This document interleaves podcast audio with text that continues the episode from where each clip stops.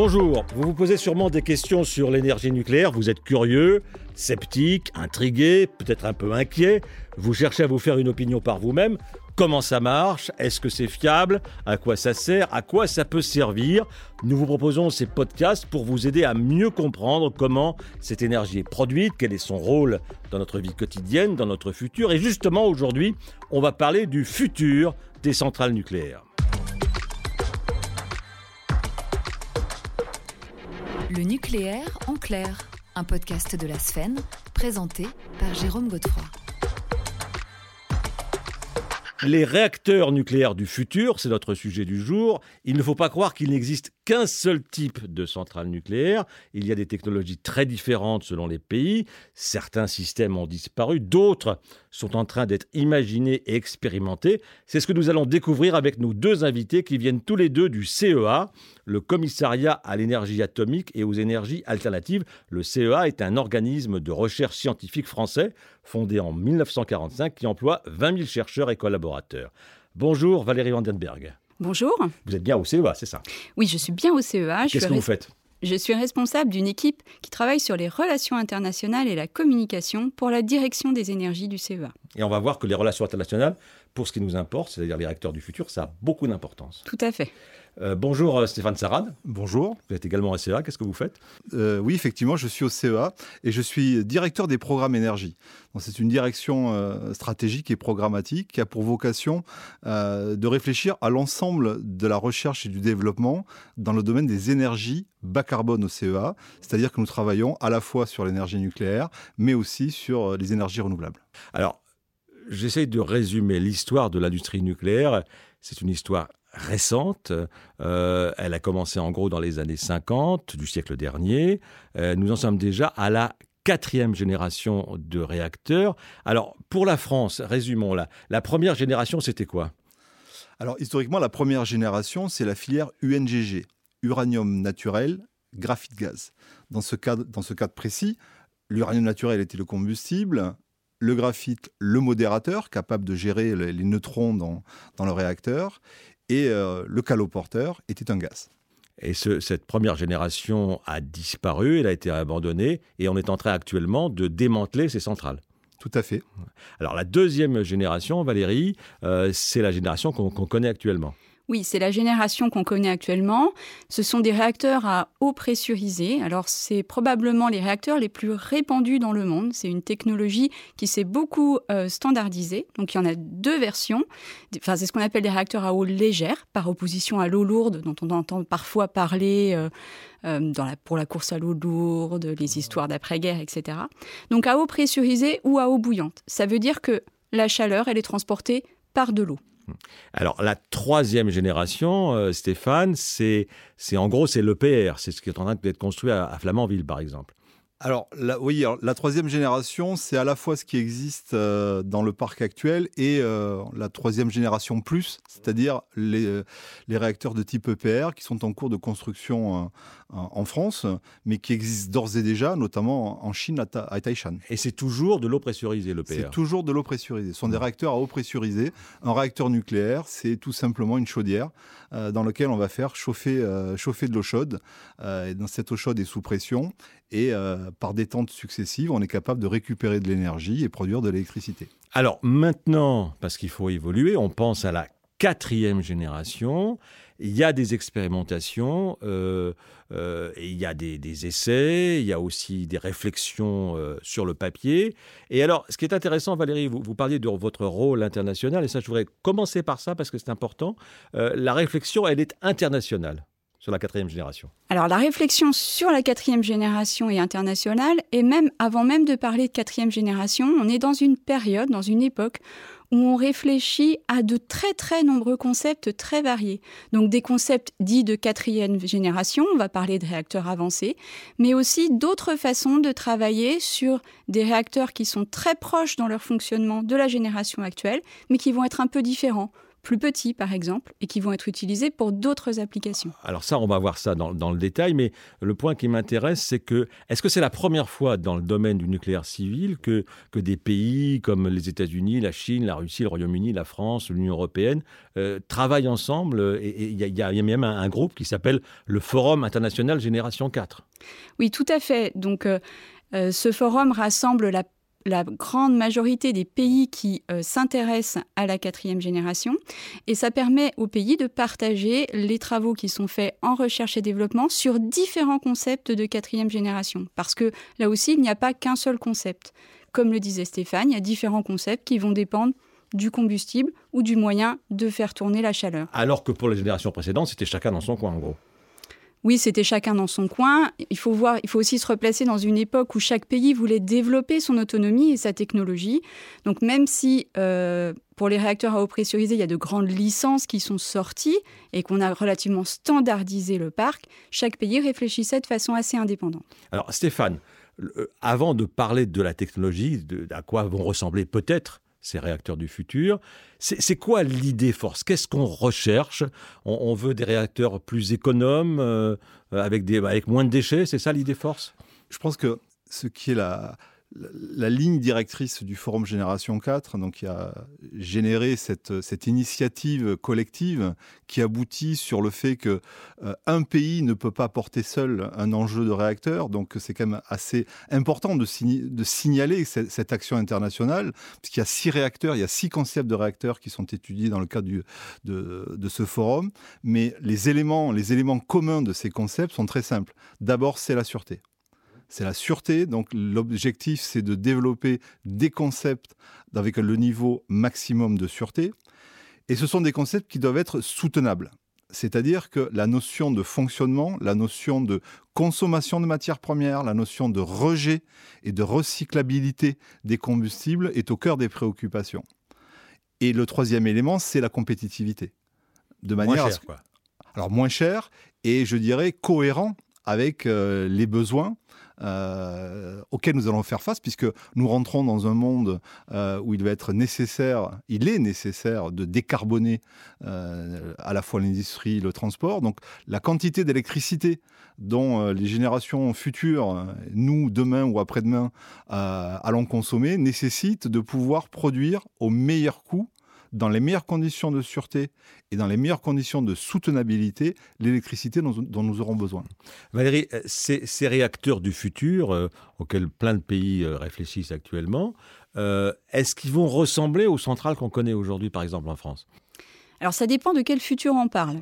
Euh, si on est dans le futur proche, le futur euh, des réacteurs dont on aura besoin pour réussir la décarbonation et la transition énergétique à l'horizon 2050, ben, ces réacteurs-là, euh, ils vont sans doute être un petit peu différents, peut-être plus petits, pour répondre à d'autres usages que de la production massive d'électricité. Si on parle à des échéances plus lointaines, la fin du siècle, voire au-delà, on peut être sur des réacteurs euh, qui vont aussi être des modèles plus petits, mais de génération 4, avec des concepts de génération 4, ou des gros réacteurs, comme on les connaît aujourd'hui pour les réacteurs de puissance, de quatrième génération. Et enfin, si on va encore plus loin, on peut imaginer de changer complètement de fonctionnement, de plus parler de réacteurs de fission nucléaire, mais d'aller jusqu'à la fusion nucléaire. Ça, ça, on va y venir parce que c'est très important, fission, fusion. Euh, Stéphane, pourquoi ne pas imaginer, par exemple, des, réacteurs mobiles? Euh, il y a bien des, des, petits réacteurs dans les sous-marins nucléaires. Euh, pourquoi il n'y aurait pas des, réacteurs sur roulette, si j'ose dire? Alors, ça n'existe pas sur roulette, mais ça existe sur des bateaux. Euh, puisque ce concept-là a été développé notamment par nos collègues russes de, Rosatom, avec une barge qui s'appelle l'académique Lomonosov, qui est en fait une barge qui contient un réacteur nucléaire de 70 MW et euh, qui est en capacité de pouvoir atteindre des zones où de l'énergie est nécessaire, euh, bien que les conditions soient hostiles. Et la première application que nous avons vue euh, sur, cette, euh, sur ce réacteur sur barge a été euh, dans le cercle polaire, alimenter un site industriel avec des mines d'extraction qui nécessitaient de l'énergie, et euh, cette énergie était produite bah, à l'aide de cette barge. Alors, ce qui, est important par rapport à, à ce qui a été dit précédemment, c'est qu'il y a une notion de mobilité, il y a une notion d'accessibilité, en même temps, il y a une notion de sécurité et de sûreté. Sécurité, c'est aussi euh, limiter la gérer la prolifération de ce nombre d'objets qui vont être euh, mobiles. Donc c'est une réflexion autour de, la, sécurité proprement dite. Et puis il y, a, un point qui est très important que vous devez avoir en tête pour, euh, et qui est arrivé peut-être plus récemment dans les concepts de, de génération 4, c'est-à-dire qu'en fin de compte, ces réacteurs vont devoir s'intégrer dans des réseaux où il y aura beaucoup d'autres productions d'énergie notamment des productions intermittentes avec les, énergies renouvelables.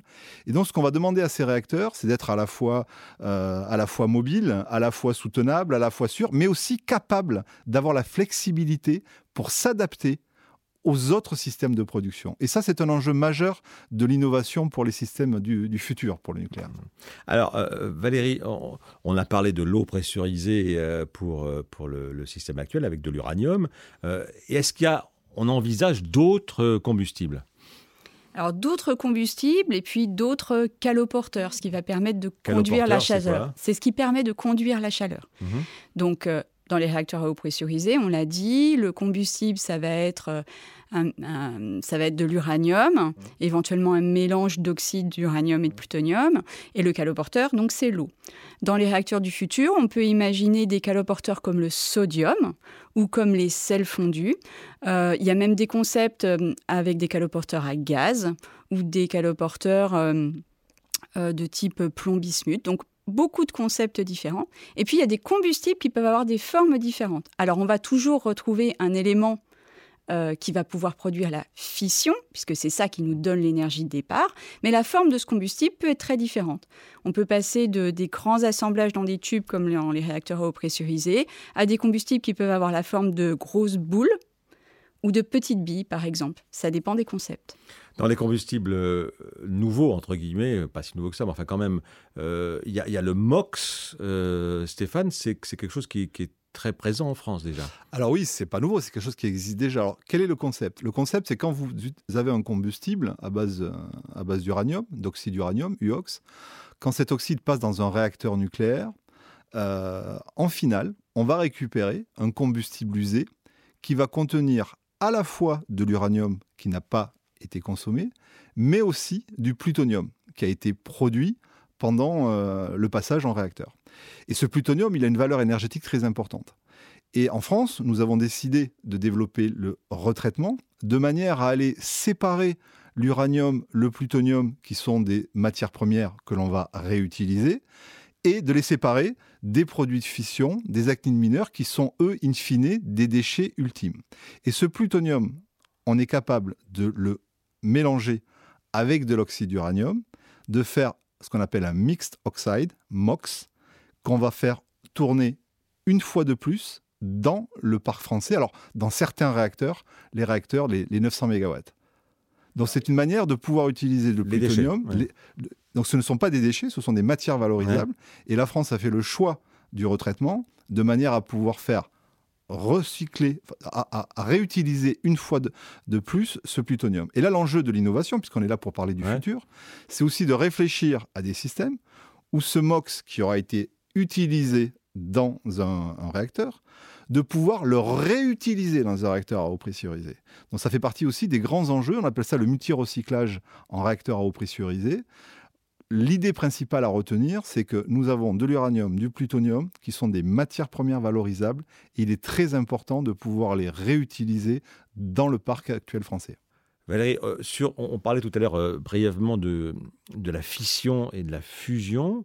Euh, c'est une expérimentation qui est, qui est, en cours. Il y a ce qu'on appelle le projet ITER. Qu'est-ce que c'est exactement? Alors le projet ITER, c'est un projet international. Donc c'est un petit peu comme le forum Génération 4, hein, c'est vraiment euh, tous les pays qui se mettent ensemble pour développer ce qu'on appelle un démonstrateur, c'est-à-dire un, premier réacteur qui serait capable de réaliser de la fusion, non pas quelques dixièmes de seconde ou quelques secondes comme on l'a déjà fait, mais de façon à produire de l'énergie. Je, simplifie, hein, avec mes mots à moi. Euh, euh, la fission, c'est qu'on casse un atome, et la fusion, on fusionne des atomes, c'est ça? C'est ça. En fait, un, réacteur nucléaire, c'est quoi? C'est un, objet technologique qui, à partir d'une énergie, va nous permettre bah, de produire un autre type d'énergie, par exemple de l'électricité.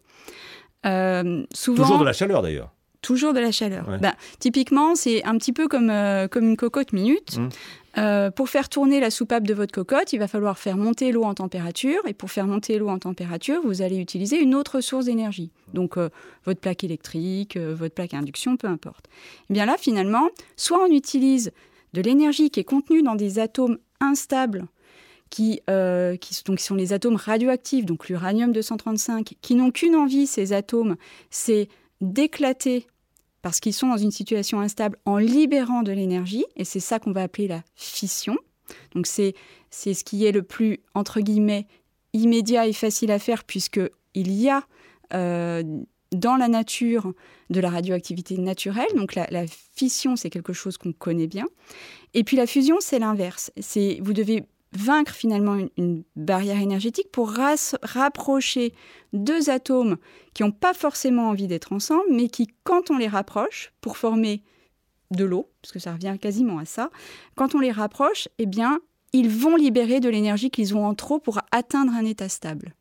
Donc ça, c'est une technique, c'est une, une forme de, euh, d'énergie nucléaire qui est expérimentée dans ce système ITER. Euh, on, voit bien, Stéphane, qu'il y, a une multitude en fait de, recherches euh, un peu dans tous les sens. Hein.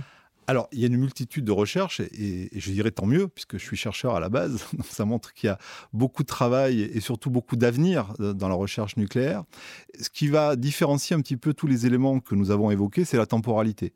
Donc il y a certains euh, donc, euh, réacteurs, euh, les, réacteurs de petite taille, les réacteurs refroidis au, sodium, sont des choses qu'on voit dans la temporalité de, dizaines d'années de, ce siècle. la, fusion, c'est une autre temporalité. Alors, la, fusion, c'est, je dirais, c'est l'énergie la plus naturelle puisque c'est l'énergie du Soleil.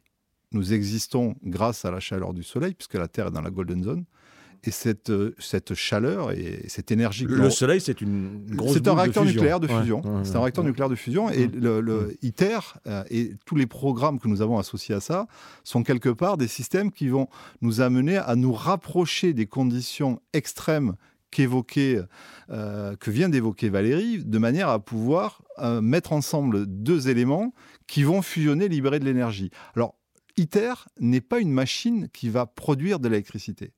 ITER est une machine qui va nous permettre de nous rapprocher des conditions les plus proches des conditions expérimentales pour démontrer que nous sommes capables de refaire sur le sol terrien la réaction de fusion qui existe euh, au niveau du Soleil. Ce qui viendra après, d'où la temporalité, je dirais, de la fin de ce siècle, mais plutôt le siècle prochain, c'est justement maîtriser, capter cette énergie pour en faire de l'électricité. Alors, Valérie, ce qui est intéressant aussi dans, ces recherches, c'est que finalement, on, se dit que l'électricité, c'est très bien, mais qu'on peut faire aussi d'autres choses avec, avec le nucléaire. On peut, on peut faire du chauffage, par exemple. Hein. Tout à fait. Alors, à partir du moment où on a de l'énergie, on a plusieurs façons de l'utiliser. Pour l'instant, les réacteurs nucléaires, on les utilise essentiellement pour produire de l'électricité. De l'électricité bas carbone, on l'a dit. Euh, cette électricité, on peut l'utiliser pour produire d'autres vecteurs énergétiques. Par exemple, pour produire de l'hydrogène par électrolyse de l'eau. On peut aussi utiliser la Et l'hydrogène est, est, un carburant qui va, qui va, beaucoup servir en principe. Tout à fait. Un des objectifs, euh, on peut imaginer que dans l'agenda de décarbonation euh, de nos sociétés, on va utiliser l'hydrogène de façon beaucoup plus importante que maintenant. Et pour que cet hydrogène soit bien décarboné, il faut qu'il soit produit à partir d'une énergie décarbonée comme l'est l'énergie nucléaire. L'énergie nucléaire, elle va aussi nous, nous permettre d'obtenir de la chaleur. Et cette chaleur, elle peut être utilisée pour euh, chauffer l'habitat, par exemple. C'est fait dans certains pays. En Russie, notamment, ils, ont développé... Ou la désalinisation pour les océans. Dessalement, oui. Alors, on peut, aussi, on peut aussi utiliser l'électricité, cette fois-ci, pour faire tourner des usines de désalinisation de l'eau de mmh. mer, parce que mmh. les ressources en eau douce, c'est des ressources rares dans certains pays. Mmh. Et là aussi, l'énergie nucléaire peut euh, contribuer à fournir euh, de l'eau potable dans des zones où il y en aura de plus en plus besoin à cause du réchauffement climatique. Stéphane, on a vu au tout début que c'est une histoire récente, le nucléaire civil, mais il y a quelque chose qui est intervenu euh, relativement récemment, c'est le numérique qui n'existait pas du tout avant. Est-ce que, le numérique est un apport, est un outil utile pour le travail du futur? Alors, le, le, numérique, euh, pour moi, c'est un accélérateur. Mmh. C'est un formidable accélérateur de l'innovation. Puisque le numérique est là pour nous faire gagner beaucoup de temps. Alors, vous l'avez dit, c'est une industrie qui est relativement jeune, mais en même temps, je dirais, les temps de développement des réacteurs nucléaires, quand on parle de la génération 2, de la génération 3, étaient très très longs. Là, à l'heure actuelle, tout s'accélère. À la fois. Comme pour le spatial, en fait. Comme pour le spatial. Mmh. Donc, à la fois les enjeux climatiques, les risques du changement climatique, à la fois la consommation que l'on imagine très importante en croissance euh, sur l'électricité. Donc, il est nécessaire, vous l'avez dit, de développer des nouveaux concepts énergétiques à base de nucléaire, capables de produire de l'électricité, de la chaleur, de l'eau potable, de l'hydrogène. Et pour faire ça, il faut aller vite. Et le numérique est là pour nous aider en termes de simulation, modélisation. Et un des enjeux très importants que nous avons au commissaire à l'énergie atomique et aux énergies alternatives, c'est utiliser l'outil simulation et à terme l'intelligence artificielle pour développer des jumeaux numériques. Donc développer un réacteur, un réacteur nucléaire numérique qui va être le jumeau d'un réacteur réel et vous imaginez l'énorme avantage que vous allez avoir en termes de, rapidité de développement, en termes de maintenance, en termes de gestion, en termes de, probabilité euh, d'incidents, donc de pouvoir prévoir à l'avance. Voilà, c'est un, enjeu très important. Ce qu'on ne pouvait pas faire euh, il y a 50 ans. Ah, nous n'avions pas ces outils-là il, il, y a 50 ans, très clairement, mais ça n'empêche pas que nous avions des, des bons ingénieurs qui ont fait des beaux réacteurs nucléaires. Pour conclure, tous les deux, euh, on a parlé de la temporalité, comme vous disiez, euh, le, calendrier. Euh, vous voyez, vous voyez ces, nouveaux réacteurs apparaître vraiment dans nos paysages. Pour quand, Valérie? Alors, les, petits réacteurs modulaires, on n'en a pas beaucoup parlé dans ce podcast, mais on en parle beaucoup, que ce soit en France, en Europe ou à l'international. ces petits réacteurs modulaires, ils vont sans doute se déployer très rapidement euh, avant 2050 et vraiment pour nous aider à atteindre nos objectifs. Euh, beaucoup de startups s'intéressent à des concepts qu'on avait parfois un petit peu oubliés euh, pour essayer de, proposer des choses innovantes dans des formats de micro ou de micro-réacteurs, donc vraiment très petits, pour des applications particulières, des communautés isolées, on a parlé de désalinisation, ou une industrie particulièrement consommatrice d'énergie. Évidemment, ces startups, elles ne produiront pas tout un réacteur, mais certaines d'entre elles y arriveront. Et là, c'est pareil, c'est dans une vingtaine d'années.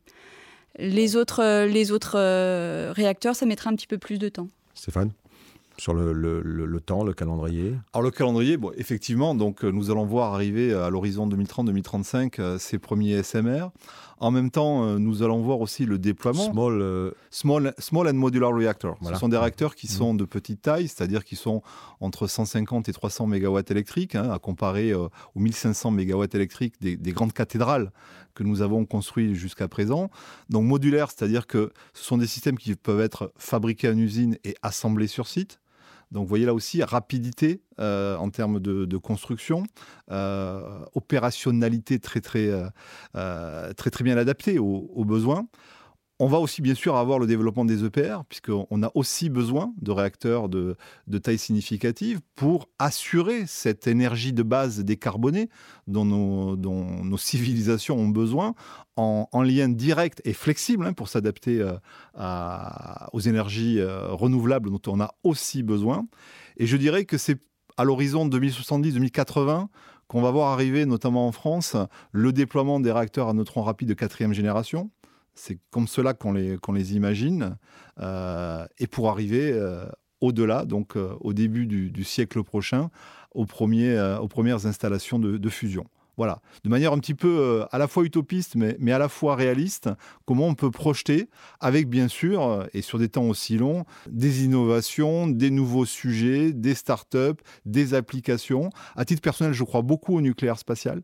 Le, le, le nucléaire va être un outil un accélérateur aussi en termes de propulsion. Et je signale que pour les gens qui écoutent ce podcast, nous avons consacré justement un podcast à l'espace et, et le nucléaire.